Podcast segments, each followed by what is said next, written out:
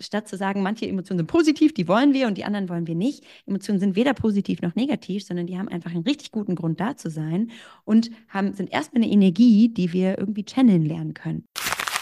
Innerlich ne, fühle ich mich klein oder ich schäme mich oder wie auch immer. Ähm, und ich merke den Impuls, dass ich mich rechtfertigen will. Vielleicht kann ich erstmal den Impuls stoppen. Also einfach nur sagen, ich mache das jetzt mal kurz nicht. Herzlich willkommen bei Agile Soul, deinem Podcast, der Agilität für dich erlebbar macht mit Impulsen für Scrum Master von und mit Susanne Jung und Tim Müller. Was zahlt denn noch so in Richtung mentale Gesundheit? Also Emotionsregulation, habe ich jetzt verstanden, ist ein großer Baustein. Was gibt es was gibt's noch für Dinge, die auf mentale Gesundheit einzahlen oder was ich, was ich auch vielleicht machen kann, um dazu beizutragen, mental gesund zu bleiben oder die mentale mhm. Gesundheit im Team zu fördern? Mm, also ich glaube, dieses Gefühl von Community ist ganz wichtig, also gemeinsam an etwas Größerem als wir selbst zu arbeiten, ähm, ist tatsächlich ein wichtiger Gesundheitsfaktor. Mhm. Das zeigt sich im Job natürlich vor allen Dingen über Ziele und dem Gefühl von Impact und Purpose. Also ist das, was wir tun, sinnhaft für mich ähm, und kann ich einen Beitrag leisten?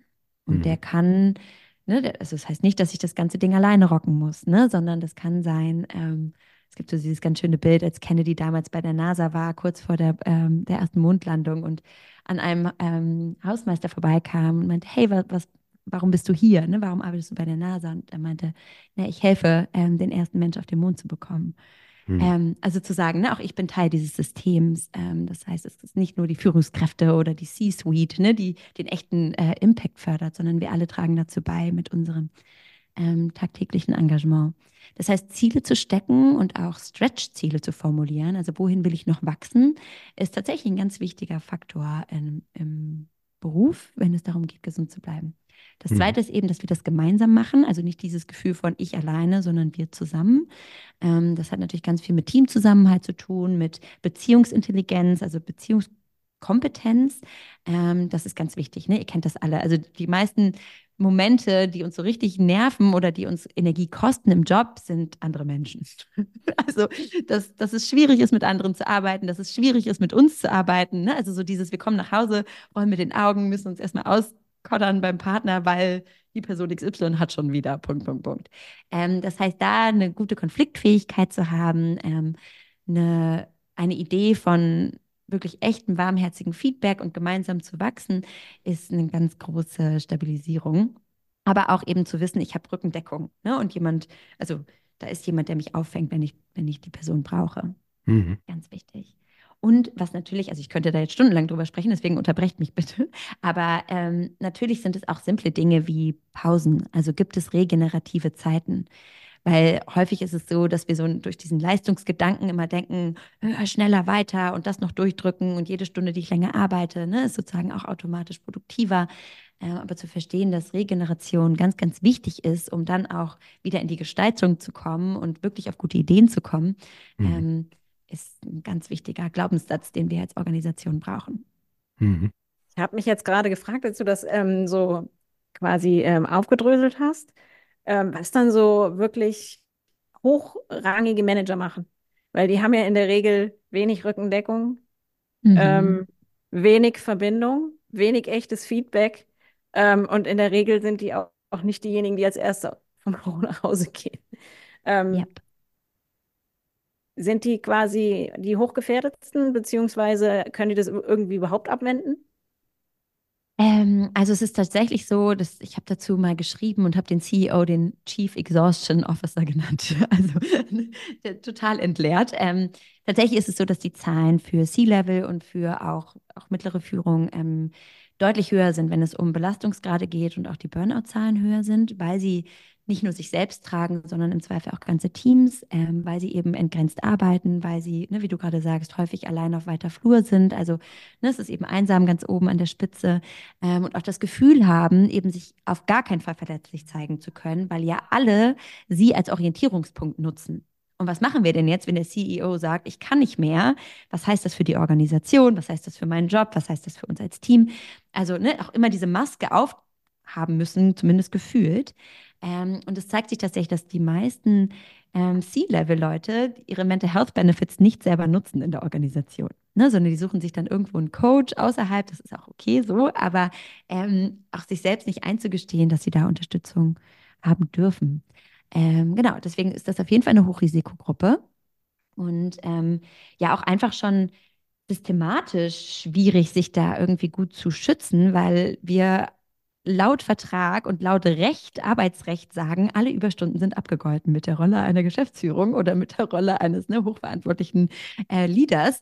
Ich meine, das ist natürlich schwierig, ne? Also dann zu sagen, ja, aber hey, Leute, ich kann nicht mehr.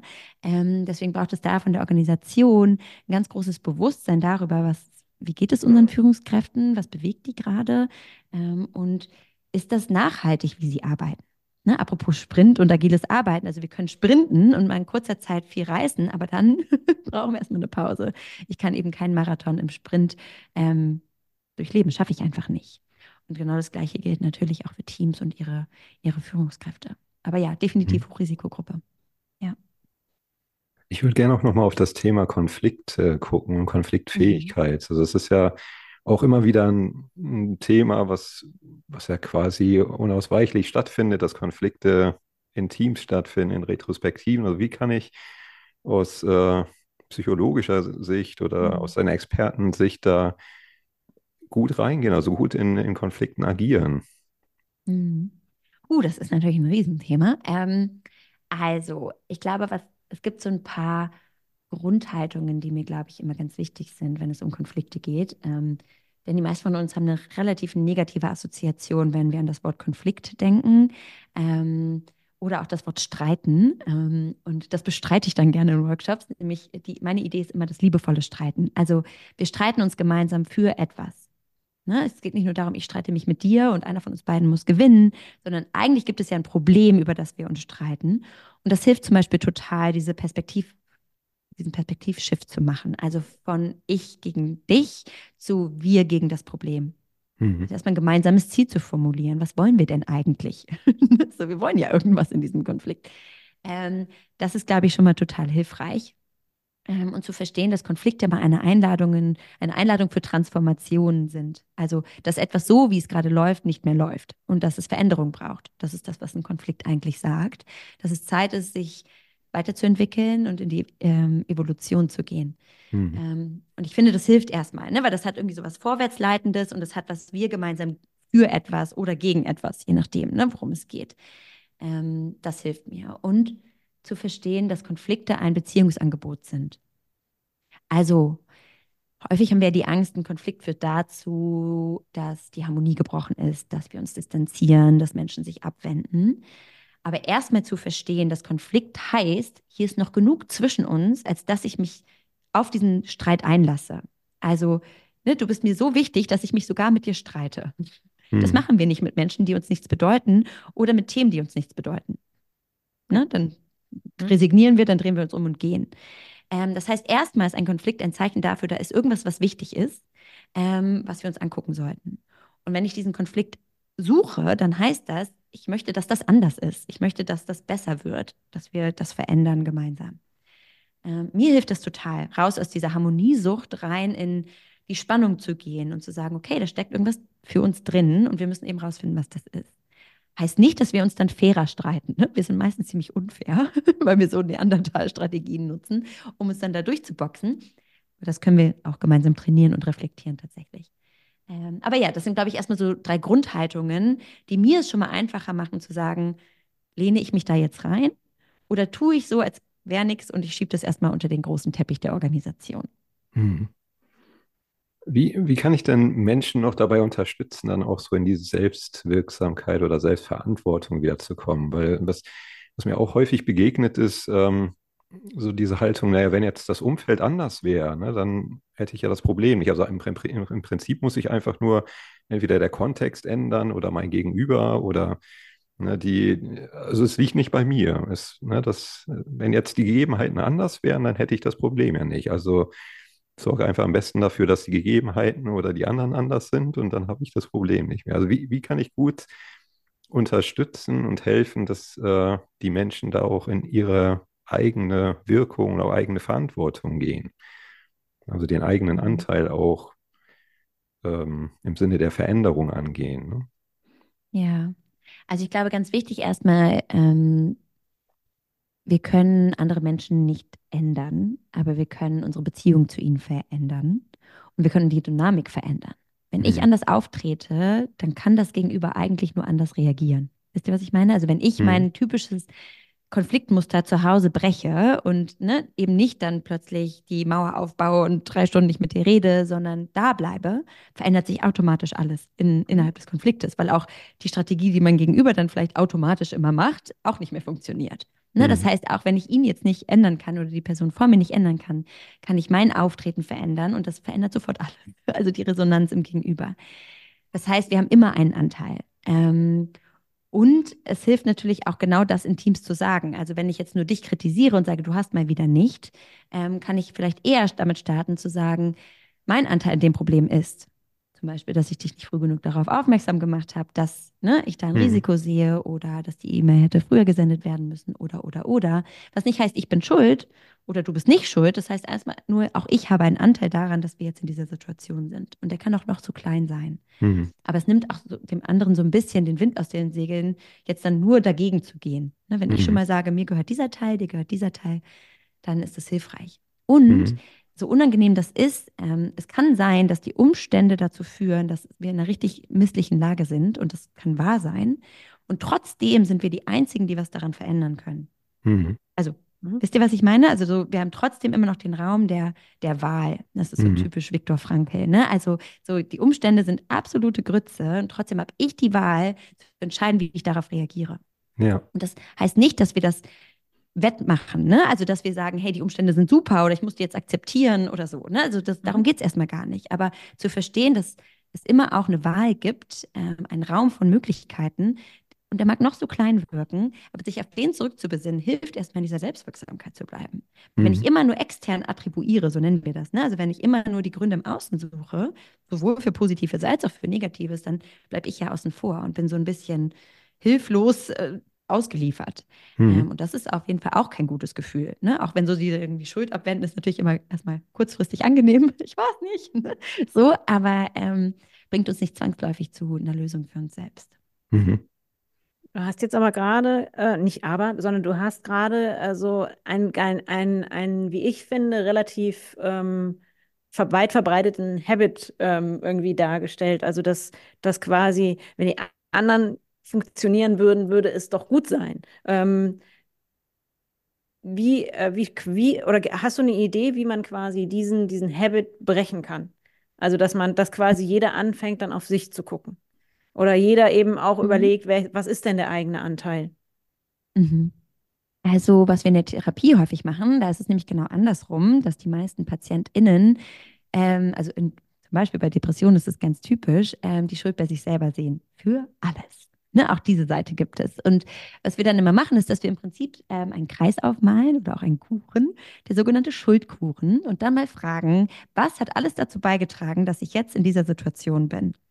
Also 15 Prozent gehen an, ähm, weiß ich nicht, das neue Tool, was wir ausgerollt haben, was noch Bugs hat und die Nachricht ist nicht angekommen. 20 Prozent gehen daran, dass wir Ziele gesetzt haben, die viel zu groß sind, die sind gar nicht erreichbar. Natürlich frustrieren wir, weil wir scheitern.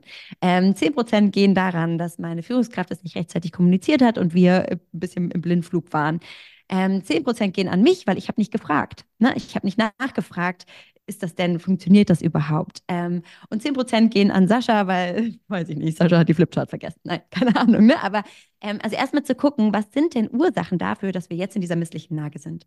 Und das ist selten ein Ding 100%, sondern das sind viele Facetten, die dazu beigetragen haben, dass wir jetzt da sind, wo wir stehen. Und ich glaube, das hilft. Ne? Also weder zu denken, ich habe 100% der Schuld, noch mein Gegenüber hat 100% der Schuld, sondern erstmal wirklich nochmal in die detaillierte Aufgliederung zu gehen, was hat dazu geführt. Ähm, weil das kann uns auch prozessual helfen. Ne? Also wenn das immer wieder passiert, dann müssen wir uns fragen, wie geben wir uns besser Feedback? Was brauche ich, um lauter Fragen zu stellen und auch mal dagegen zu gehen? Wie setzen wir Ziele? Ne? Also plötzlich haben wir einen ganzen Wald an potenziellen Lösungen, um diesen Konflikt zu vermeiden ähm, oder ne, einfach in ihrer Wahrscheinlichkeit zu reduzieren. Genau, also deswegen der Schuldkuchen, ich finde, es ist total hilfreich oder Konfliktkuchen, wie auch immer, ähm, um einmal aufzudröseln, was da passiert. Ähm, genau, und ich glaube, das Zweite ist einfach hat ganz viel mit Demut zu tun. Also sich selbst radikal ehrlich ins Gesicht zu gucken und zu sagen, ja, da bin ich falsch abgebogen. Oder ja, das hätte man auch anders sagen können. Oder, ne, yep, da war ich wieder ein bisschen spät. Ähm, also ich finde, das hat ganz viel mit der, mit einer persönlichen Weiterentwicklung zu tun, seine eigenen Hürden und vielleicht dann in dem Moment auch Schwachstellen zu kennen und zu sagen, I own it. Ne, also weil nur wenn ich das sozusagen wieder als meins betitel, kann ich auch was daran verändern. Mhm. Und häufig ist es ja so, dass wir ähnliche Konflikte mit ganz unterschiedlichen Menschen haben. Hm. Wisst ihr, was ich meine? Also, dass Ja. wir Menschen immer gleich irritieren und dann kann es ja nicht immer die anderen sein, Hm. wenn das so Ja. sich wiederholt zeigt. Da muss man Genau. natürlich ein gewisses Alter erreichen. Alter hilft übrigens auch, ähm, ehrlicher zu sein, aber auch äh, Konflikt anders zu verstehen.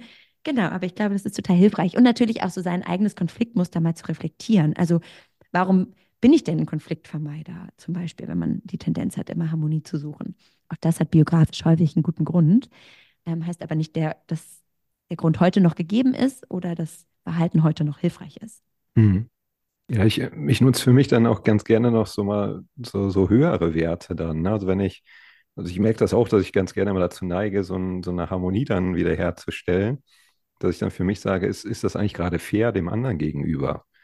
Ne? Also erlaube ich dem jetzt eigentlich mitzugestalten, weil na, ich entscheide ja dann plötzlich alleine, wenn ich sage so, nö, ne? Also ich, ich sorge jetzt dafür, dass dieser Konflikt gar nicht erst aufkeimt, ne? Und dann treffe ich ja schon quasi die Entscheidung, gebe dem anderen gar nicht die Möglichkeit, quasi die, die Entscheidung mit mir gemeinsam zu gestalten. Ja, Das- und du invalidierst auch so. sein Erleben, ne? Also Hm. du sagst ja dann, das, was du fühlst, ist nicht relevant genug, als dass wir uns dem widmen. Also, Hm. ne, wenn wir einfach drüber wischen, ähm, dann invalidieren wir die Erfahrung des Gegenübers, weil die, der Frust ist ja im Zweifel trotzdem da oder ne, die Enttäuschung oder was auch immer ähm, die Ursache für den Konflikt ist.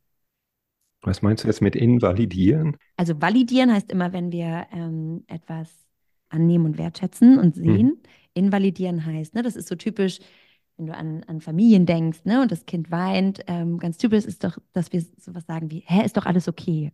Hm. Also, so, warum weinst du denn? Ist doch alles okay. Und damit Mhm. sagen wir, dass du weinst, ist falsch. Also, du Ja, hast gar okay. keinen Grund, gar keinen Beweggrund, jetzt zu weinen, ist doch alles okay, aus meiner Ja. Perspektive.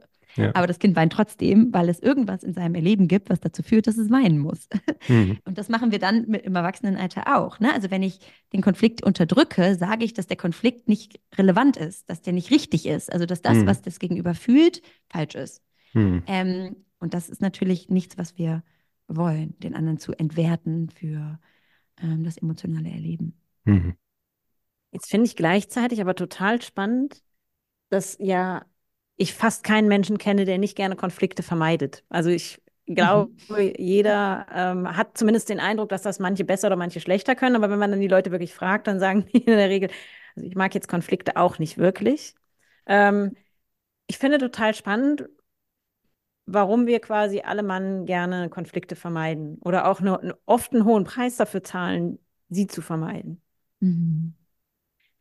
Puh, ich glaube, weil da ganz viele alte Wunden dranhängen. Ne? Also Konflikt ist ja auch total unangenehm und es ist auch verletzend manchmal. Also nicht nur, weil unsere Konfliktstrategien verletzend sind, also weil wir Dinge sagen, die wir so nicht meinen, weil wir gemein werden, weil wir jemanden entwerten, sondern ähm, weil es ja auch vielleicht aufzeigt, dass ich eben nicht ganz so klasse bin, wie ich gerne hätte, dass ich wäre. Ne? Oder dass wir doch nicht so erfolgreich sind, wie wir gerne wären. Also es zeigt ja auch Lücken auf zwischen dem Bild, was wir gerne von uns sehen würden, und dem echten Bild von dem Menschen, der wir sind. Hm. Ich glaube, das ist ganz wichtig, dieses Gap, was schwer für uns auszuhalten ist, wenn wir nicht kongruent sind mit unseren Werten. Ne, ich kann sagen, ja, Ehrlichkeit ist mir wichtig, aber ich habe trotzdem gelogen. Oder ne, ich kann sagen, Familie ist mir wichtig, habe mich trotzdem für den Job entschieden an dem Tag. Ne? Also was auch immer, wenn wir merken, dass eine Inkongruenz, dann ist das unangenehm. Das wollen wir schon mal nicht, ähm, weil wir unser Selbstbild erhalten wollen, auch wenn das ein ideelles Selbstbild ist. Und weil viele von uns die Erfahrung gemacht haben, dass Konflikte zur Trennung führen. Also, dass ich, ähm, dass mich Menschen verlassen, dass Menschen mich zumindest kurzfristig emotional verlassen. Also, wenn wir zum Beispiel Eltern hatten, die dann ne, uns ignoriert haben, stundenlang nicht mit uns gesprochen haben oder uns bestraft haben, also körperlich oder auch verbal bestraft haben, uns verletzt haben, dann hat Konflikt eine ganz negative Assoziation, die total nachvollziehbar ist. Hm. Und weil die wenigsten von uns wirklich gesunde Konfliktlösungsstrategien Lösungsstrategien an der Hand haben, werden Konflikte dann ja auch häufig echt so Rosenkrieg-mäßig. Ähm, und das macht natürlich weder Spaß noch bringt uns das weiter. Ja, also ich glaube, dass dieses Bild, was wir Konflikt haben, ein reales ist, weil wir das so erleben. Ähm, die Frage ist nur, wie können wir das lernen oder verlernen und ein neues Bild von Konflikt erlernen und damit auch neue Konfliktstrategien lernen. Ähm, und das ist harte Arbeit. Das ist mhm. wirklich harte Arbeit. Genau. Aber zu verstehen, in der Paartherapie sagen wir immer, ne, ähm, Paare, die sich streiten, ähm, da gibt es noch was zu holen. Ne? Schwierig wird es erst, wenn Paare aufhören, sich zu streiten. Oder zu sprechen, ja. Mhm. Ne? Äh, wenn wir resignieren und aufgeben, ähm, dann war es das. Und das haben wir auch im Job häufig, ne? dass Menschen dann kündigen, wir das nicht so richtig haben kommen sehen, weil wir eben nicht Teil der, des inneren Konfliktes waren, durch den sie gegangen sind.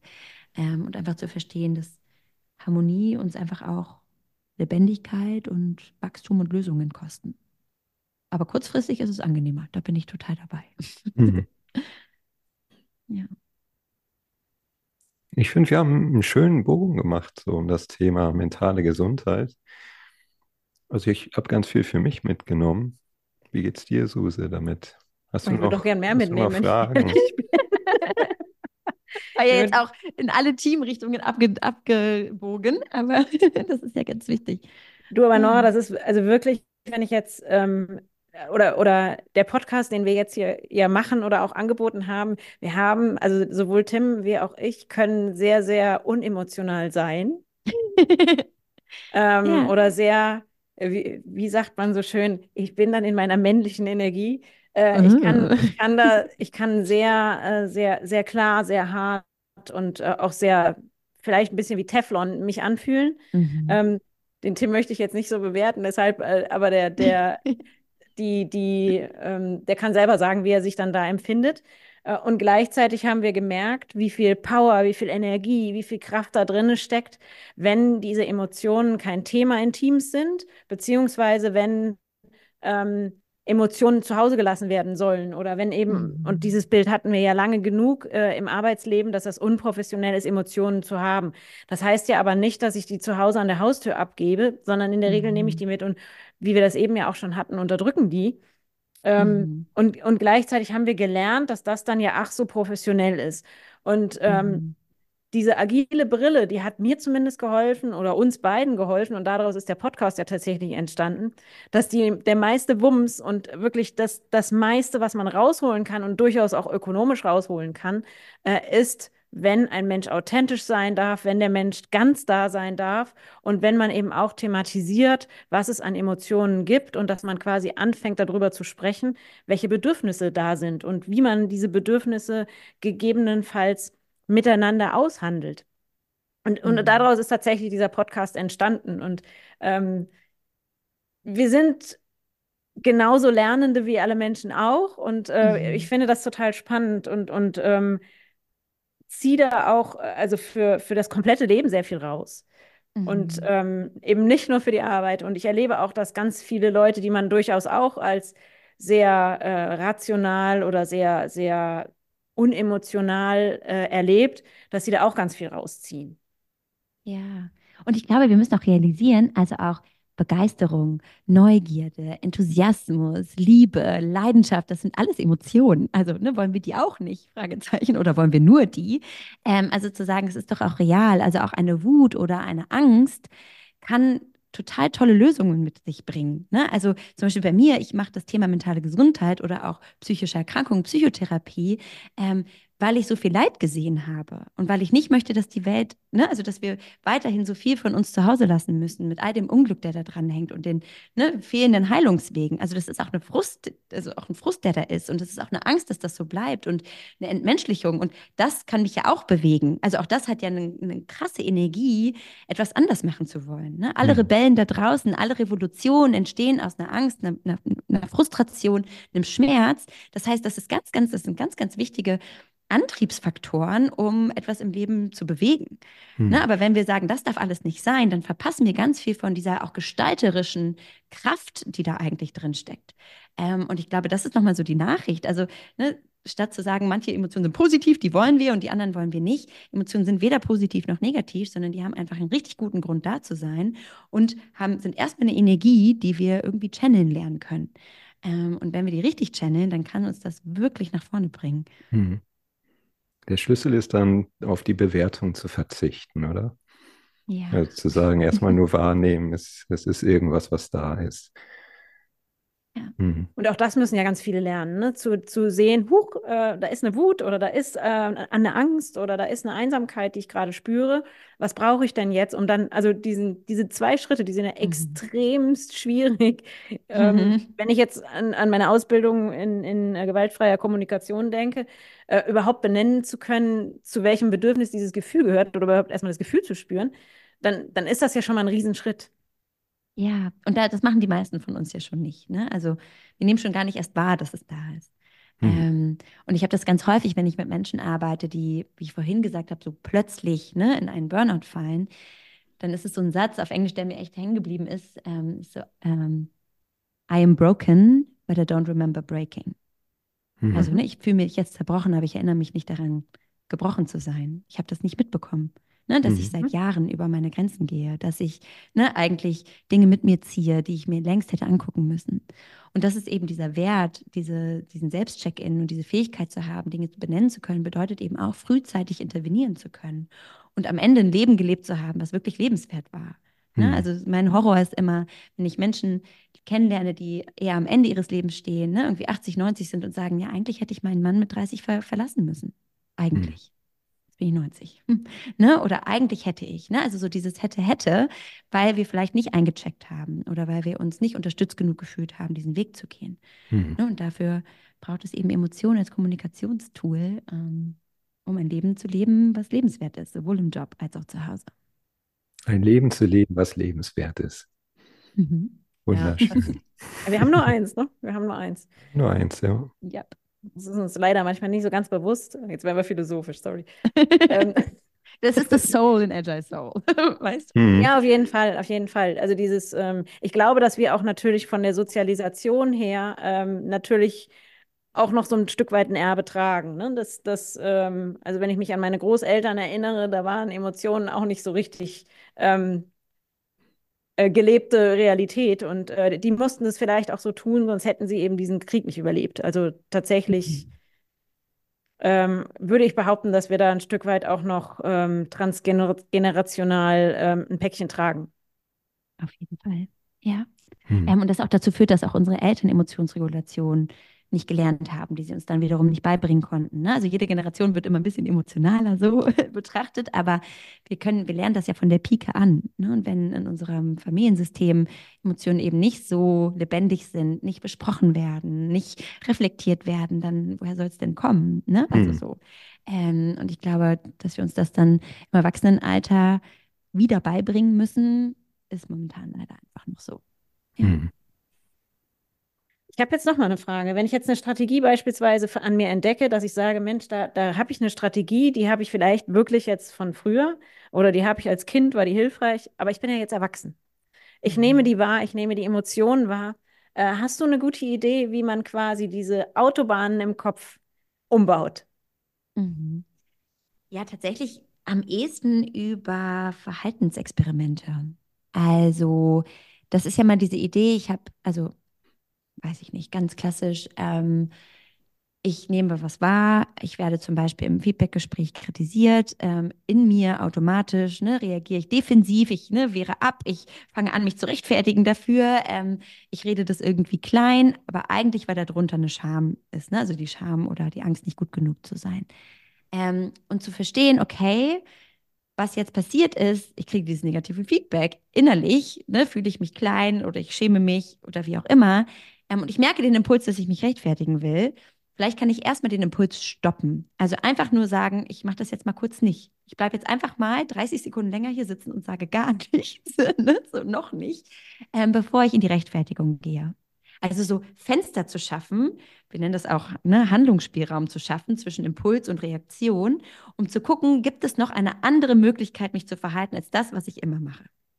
Weil erstmal ist die Mhm. Emotion ja okay. Also wir sagen in der Therapie immer, jede Emotion ist okay, nur nicht jedes Verhalten. Du kannst wütend sein, aber du darfst nicht mir die Tasse gegen den Kopf schmeißen. ähm, du kannst, ne, wie auch immer, ähm, enttäuscht sein und das heißt aber nicht, dass du dich sofort umdrehst und drei Tage nicht mit mir sprichst. Also erstmal, das, die Emotion ist total in Ordnung. Aber dann zu beobachten, welchen Impuls löst das automatisch aus und ist das hilfreich? Ähm, und mal zu gucken, was passiert, wenn ich anders reagiere. Also einfach nur auf der Verhaltensebene was anderes mache, als ich normalerweise machen würde. Und das sind eben so Verhaltensexperimente, ne? Ähm, mal zu gucken, verändert das schon was? Und wie fühlt sich das an? Und kommt am Ende eigentlich was Besseres bei raus? Das bestätigt dann unser System, ne? Zu sagen, oh, dann mehr davon. Ähm, ich glaube, das ist ganz wichtig. Und wenn wir wirklich tief einsteigen wollen, dann können wir natürlich auch in der Vergangenheit zurückgehen. Ne? Wir nennen das dann Nachbeälterung in der Therapie. Oder ihr kennt das vielleicht so unter dem Namen die Arbeit mit dem inneren Kind. Ähm, also zu sagen, was konnte dieses Kind nicht lernen, was der gesunde Erwachsene heute lernen kann. Ne? Denn mhm. wir sind eben diesen Umständen, ähm, denen wir als Kind ausgeliefert waren, heute nicht mehr ausgeliefert. Das heißt, wir können heute uns anders entscheiden. Und ähm, das braucht manchmal das Verarbeiten der Vergangenheit, aber das heißt nicht, dass wir nicht im Hier und Jetzt schon Dinge anders machen können. Ne? Indem wir mhm. zum Beispiel einfach 30 Sekunden länger da sind, tief durchatmen und sagen, okay, am liebsten würde ich jetzt 338 Gründe finden, warum ich das genauso meine, wie ich das meinte. Aber ich mache es mal nicht und höre einfach noch mal kurz länger zu und schau mal, was passiert. Danke. Danke, finde ich ein gutes Stichwort, oder? Für unsere abschließende Frage. Suse, genau. du stellst sie immer so ganz wunderbar. Nora, für was bist du heute dankbar? Heute bin ich dankbar, dass wir jetzt eine Stunde Podcast gemacht haben, ähm, weil mein Kind seit fünf Tagen krank ist und ich gefühlt alles ausprobiert habe dieser Welt. Ähm, und dankbar bin, dass ich jetzt dieses Fenster mit euch hatte, um da einzusteigen. Und das, glaube ich, jetzt mein Herz und meine Kreativität wieder aufgefüllt hat. Ähm, ja, manchmal brauchst du Momente, ähm, über was anderes zu sprechen. Dafür bin ich dankbar. Wunderbar. Tim, wofür bist du heute dankbar? Ich bin auch total dankbar dafür, dass wir dieses Fenster hatten und dass ich mit durch dieses Fenster gucken durfte und dir zuhören durfte. Durchgehend, also, durchgehend. Durchgehend, ja. Also viel, vielen Dank, dass du dir Zeit nimmst, nochmal Zeit nimmst, mit uns zu sprechen. Und äh, danke, dass ich dich kennenlernen durfte. Zumindest ein ganz kleines bisschen hier in dieser Stunde. Und äh, dafür bin ich dankbar. Suse, wofür bist du heute dankbar? Ich bin dankbar, also natürlich für deine Zeit, liebe Nora, und vielen Dank, dass du mit uns den Weg gegangen bist, den wir hier gegangen sind. Und ich bin tatsächlich auch dankbar dafür, dass das nicht geklappt hat. Und ich sage euch auch warum beim ersten Mal. Ähm, weil wir eine, eine, ein, das Beste daraus gemacht haben. Wir haben eine Folge daraus gemacht und haben quasi darüber gesprochen, was das mit uns macht, wenn die Dinge nicht so laufen, wie man denkt, mhm. dass sie mhm. laufen sollten und müssten. Ähm, und ich habe so viel gelernt in dieser Folge über den Tim, ich habe so viel gelernt, auch über mich oder über diese, mir Gedanken zu machen, was macht das denn so? Oder ähm, ich habe auch sogar äh, dabei herausgefunden, dass ich mein Verhalten wirklich erfolgreich umprogrammiert habe an der einen oder anderen Stelle. Mhm. Und ähm, ja, Nora, ich bin auch total dankbar dafür, dich kennengelernt zu haben. Du bist ganz zauberhaft. Also ich bin ganz herzerwärmt gerade und äh, freue mich äh, wirklich, wirklich sehr, sehr, sehr, dass das geklappt hat und ähm, dass wir dich hier in dem Podcast hatten und ähm, dass wir dich kennenlernen durften. Vielen Dank. Danke euch auch fürs zweite, zweitmalige Vertrauen. und schön, dass ihr etwas daraus lernen konntet. Das ist genau die Idee von Reibung, die Bewegung nach vorne. Beim nächsten Mal haben wir Sarah Rietze zu Gast. Sarah forscht im Rahmen ihrer Doktorarbeit am Zusammenhang zwischen agiler Teamarbeit und Wohlbefinden im Arbeitskontext. Dabei gibt sie uns spannende Einblicke in ihre Forschungsergebnisse. Wir freuen uns, wenn du wieder mit dabei bist.